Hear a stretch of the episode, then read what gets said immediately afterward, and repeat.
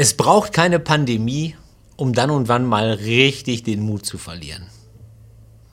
Hast du jemals versucht, einen anderen Menschen zu verändern oder zu etwas zu bewegen? Hast du jemals versucht, dich selber zu verändern? Dann weißt du, wovon ich spreche. Ich versuche jeden Tag zwei kleine Menschen dazu zu bewegen, das zu tun, was ich für richtig halte. Ich weiß, wovon ich spreche. Ich kenne mich mit Mutlosigkeit aus. Wie ist das dann erst, wenn man mit wirklich wichtigen Dingen zu tun hat, mit lebensentscheidenden Fragen? Ich würde mich zum Beispiel gerne mal mit Kinderärzten unterhalten, die mit verwahrlosten Kindern zu tun haben. Oder mit Leuten, die jetzt in der Pandemie bei der Telefonseelsorge Dienst tun.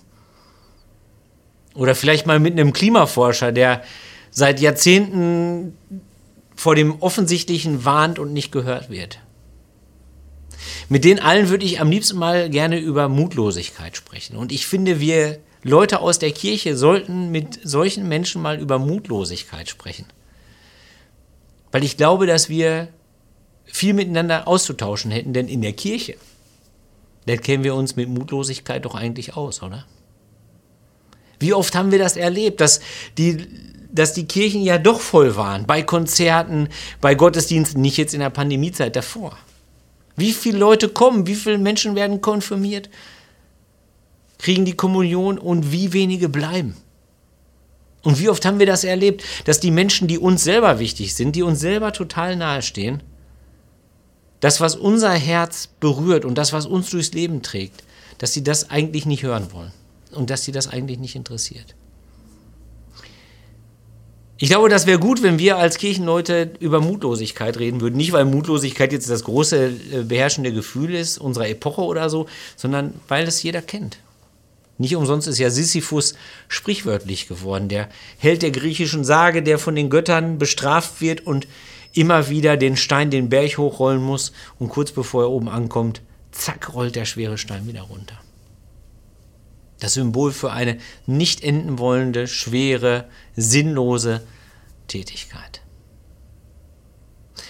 Sinnlosigkeit war auch das Gefühl, das ein junger Mann hatte, der eigentlich ganz, ganz große Pläne im Kopf hatte. Über viele Dinge machte er sich Gedanken. Über das Leben, über Gott, über das, was wirklich wichtig ist. Und trotzdem hatte ihn der Vater wieder aufs Feld geschickt. Das mussten alle jungen Männer tun. Es gab ja niemanden, der keinen Acker hatte. Jeder Handwerker, jeder Beamte, zumindest von den kleinen Beamten, von den niedrigeren, im Grunde genommen waren alle auch immer ein bisschen Bauer. Und die jungen Männer mussten diese Arbeit machen und mussten rausgehen aufs Feld, sehen, warten. Unkraut jäten, warten. Ernten, warten. Nervtötend, aber unendlich wichtig für die Familie. Und jeder musste es machen, auch er, Jesus. Dabei hatte er auch dafür ganz große Ideen ganz große Pläne im Kopf. Und deswegen ging er zu seinen Eltern und sagte, ich habe eine super Idee, wie wir es machen. Wir säen nur noch dahin, wo es todsicher ist. Ich erlebe doch jeden Tag, wie wir den Samen verschwenden. Wir werfen den auf den Trampelpfad, wir werfen ihn auf die Steine, wir werfen ihn zwischen das Unkraut. Und jeder, jedes einzelne Samenkorn ist doch unendlich wertvoll. Jedes Samenkorn bedeutet Brot, bedeutet Leben. Warum machen wir uns all die Mühe? Das ist total sinnlos. Deswegen, liebe Eltern, ich habe eine super Idee, ich weiß genau, wie es läuft. Wir säen nur dahin, wo es todsicher ist. Nur leider hatte der junge Mann eine Mutter, die gar nicht gerne diskutierte. Und die sagte nur kurz, das ist gar keine gute Idee. Und das ist nicht deine Aufgabe. Deine Aufgabe ist zu säen weil du in Wahrheit niemals weißt, wo etwas wächst und woraus etwas wächst. Also mach deine Arbeit genug diskutiert. So war sie eben, die Maria. Aber wieso kam ihm das jetzt viele Jahre später in den Sinn? Wahrscheinlich, weil er diesen Satz wieder gehört hatte, den er damals gedacht hatte. Das bringt doch alles nichts. Wofür soll das gut sein? Das bringt doch alles nichts. Die Jünger hatten es immer wieder gesagt, jetzt in letzter Zeit. Petrus, Judas Iskariot, das bringt doch alles nichts, Jesus. Schau doch, so viele Menschen kommen und wie wenig bewirkt das. So viele kommen, so wenige bleiben. Da gibt es die einen, die wollen es eigentlich gar nicht hören. An denen prallt jedes Wort von dir ab. Die sind wie mit Teflon beschichtet. Die sind am liebsten auf ihren ausgetrampelten Wegen unterwegs. Bloß nichts hören, bloß nichts sehen. Und dann gibt es wieder andere, die, die sind total begeistert, wenn die hier weggehen. Die sind Feuer und Flamme. Aber die merken gar nicht, dass die was unendlich Wertvolles in den Händen halten. Die denken, das, was du hier zu verteilen hast, das gibt es an jeder Ecke. Und dann kommen die nach Hause und sie kümmern sich nicht drum, sie pflegen es nicht. Und dann gibt es den ersten Streit am Küchentisch und die fallen um. Jesus, das sind Flachwurzler. Und dann gibt es die dritte Sorte, die gehen hier weg und sind sofort wieder in ihrem Alltag gefangen. Die betäuben sich mit Hausarbeit, mit Einkaufen, mit Geld verdienen. Ich glaube, weil sie Angst haben vor der Zukunft. Und weil sie denken, das gibt ihnen Sicherheit, das gewohnte Umfeld und das Geld, was Sicherheit schafft für die Zukunft und so. Die setzen ihre Sicherheit auf die Falschen. Solche Leute erleben wir, Jesus, das bringt doch alles nichts. Ja, den Satz, den kannte er schon. Denn mit das bringt doch alles nichts hatte ja eigentlich alles angefangen. Am See Genezareth, als er sie da stehen sah, die Fischer, die jetzt seine Jünger waren. Als sie da standen und gesagt haben, boah, das bringt alles nichts. Wir machen den Job seit zig Jahren, wir wissen genau, wir sind Profis, wir wissen genau, wann wir abbrechen müssen. Wir wissen genau, wann es nichts bringt. Und da hatte er ihnen Mut gemacht und hat gesagt, fahrt doch noch mal raus. Zum Glück hatten sie nicht gefragt, ob er eigentlich Fischer ist. Sondern er konnte ihnen Mut machen und sie sind rausgefahren und kamen wieder und die Netze waren bis zum Zerbersten gespannt und es war großer Jubel. Alle haben sich gefreut. Und obwohl die das erlebt hatten, standen sie jetzt wieder an dem Punkt. Das bringt doch alles nichts. Und Jesus ahnte, ich werde diesen Satz wieder hören. Wieder und wieder werde ich ihn hören. Am See Genezareth, Galiläa, in Jerusalem, in London, in Washington, in Witten, wo der Wohnzimmergottesdienst aufgenommen wird, da, wo er geschaut wird, das bringt doch alles nichts. Den Satz werde ich hören, weil er zum Menschsein dazugehört. Weil es dazugehört, dass Menschen ihren Mut verlieren. Dieser Satz gehört in diese Welt. Zum Glück. Zum Glück, dachte sich Jesus. Denn er gehört eben in diese Welt und es ist zum Glück kein Satz aus Gottes neuer Welt. Warum nicht? Weil in der neuen Welt mehr als nötig gegeben wird, mehr als nötig vergeben wird. Weil in der neuen Welt Mut und Kraft und, und Stärke und Liebe, weil das alles im Überfluss da ist. Weil niemand zurückgelassen wird in der neuen Welt.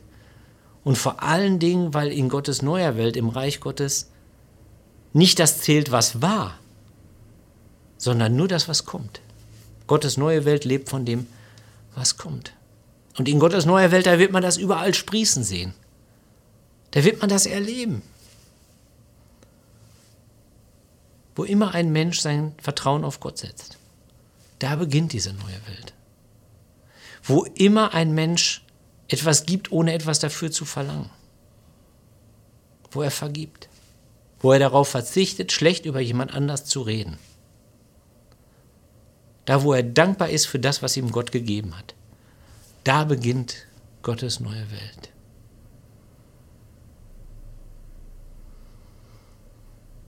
Da wird aus dem Es bringt alles nichts. Er bringt alles.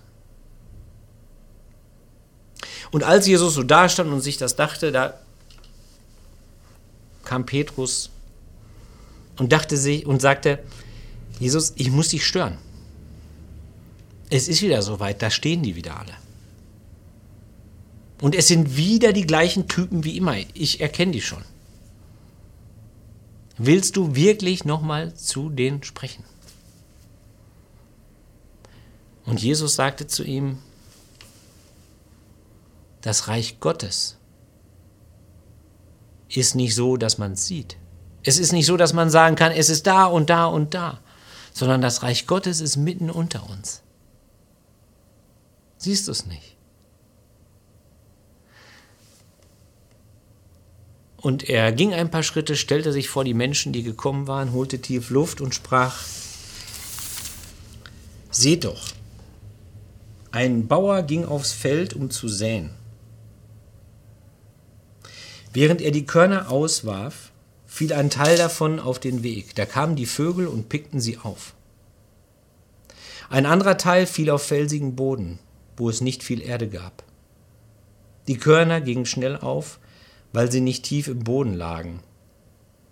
Aber als die Sonne hochstand, wurden die Pflanzen verbrannt. Sie vertrockneten, weil sie keine tiefen Wurzeln hatten. Ein anderer Teil fiel zwischen die Disteln. Die Disteln schossen hoch und erstickten die junge Saat. Aber ein anderer Teil fiel auf guten Boden. Diese Körner brachten Ertrag, manche hundertfach, andere sechzigfach, andere dreißigfach. Wer Ohren hat, soll gut zuhören. Und dann schickte er 72 Jünger aus. Und die hatten diese Worte im Herzen. Und die gingen los und säten und kamen wieder. Und als sie wiederkamen, war von Mutlosigkeit nichts mehr zu sehen und nichts mehr zu spüren. Sie kamen wieder und waren voller Freude über das, was passiert war. Und jubelten und sagten, wir haben Unglaubliches erlebt. Selbst das Böse ist wie ein Blitz vom Himmel gestürzt. Unglaublich.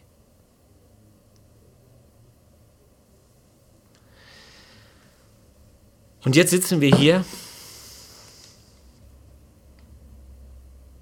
du und ich, und wir warten, dass Erntezeit wird.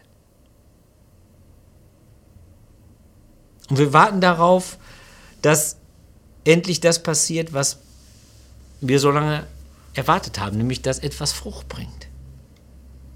Und wir wollen, dass Menschen sich verändern und wir wollen uns selber verändern. Und denken, wann geht es denn endlich los? Und es juckt uns in den Fingern und wir wollen, äh, wir wollen den, den Trampelpfad umflügen und die Steine aus dem Acker reißen und die Dornen und die Disteln rausreißen. Das wollen wir machen, aber das ist nicht unsere Aufgabe. Das ist nicht unsere Aufgabe. Unsere Aufgabe ist nicht ernten. Unsere Aufgabe ist säen. Ohne zu fragen, ob es Sinn macht.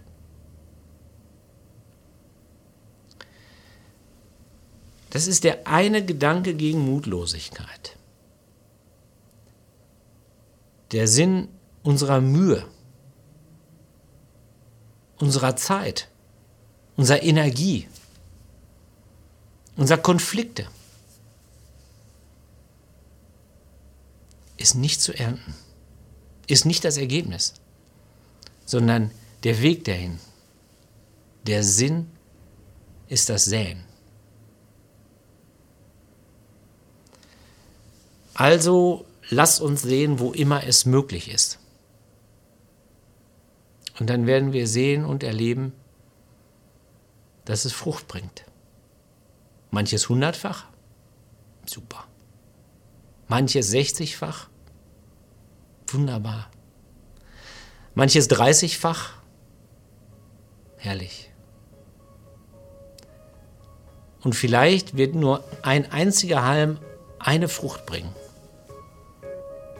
Und dann war es immer noch alle Mühe wert. Amen.